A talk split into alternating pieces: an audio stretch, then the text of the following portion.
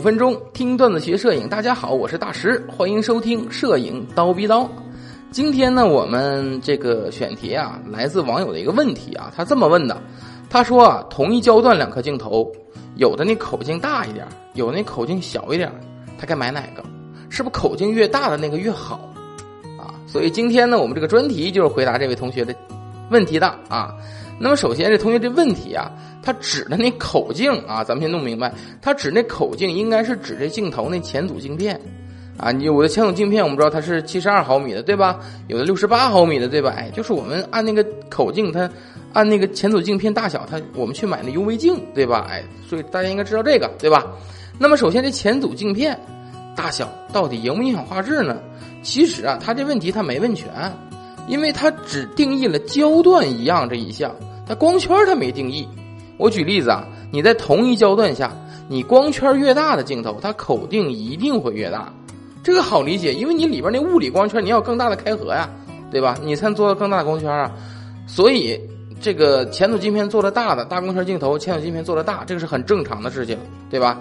那么我们都知道，多数情况下，这大光圈镜头素质都要好于比它小的光圈，多数情况下哈，所以那么这个时候你都不用选了嘛，对吧？那么，如果你说你问的是同一焦段下还同光圈的两个镜头，哎，有的前组镜片大，有的前组镜片小，哪个好？那么其实这个说实话，这个不太好回答啊，因为这个各类镜头的光学结构吧，它不一样，光线通过镜筒到各镜片通透所形成的折射角度也不一样，有一堆的变量问题摆在那里，我不可能完全严谨的回答，对不对？呃，但是呢。呃，而且你关键你又没说是哪焦段，你到底是广角啊，你还是人像长焦啊？你这个都没说，所以呢，呃，我只能说是找了两个比较重要的原因给你总结出来，哎，我们听一听啊，看能不能有帮助。那么好，首先第一个，很多镜头前组镜片设计的大，它是为了什么呢？避免暗角，因为有些镜头啊，呃，它为了避免那个所谓的这个。四角的照射度不足，哎，就我们总说的暗角啊，它就会故意把前组镜片做的大一些，特别在一些广角镜头上，你就比较常见这种事儿。你像我的那个幺五三零等等的那个镜头，它前组镜片大到什么程度？大灯泡吗？啊，你装不上 UV 的，你上滤镜你必须得用那个专门的那个滤镜架子啊，就是这样的。所以在很多广角镜头上，前组镜头做的大呢，它是为了避免暗角的形成。那么有人说，那人像类的镜头呢？哎，例如说五零，对不对？例如说八五，对吧？也会出现同光圈、同焦段，但是口径不一样的镜头，这是为什么呢？呃，肯定不是因为暗角啊，这个呢，原因应该就是我说的这个什么进光量的问题。我们知道啊，每个镜头它都有不一样的光学设计，对吧？不同的光学设计里面决定了它有不同的镜片，对吧？那么有些镜头。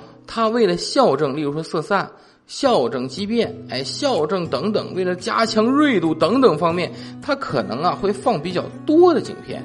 那么这个时候，镜片越多，越影响外光线进内的通光量。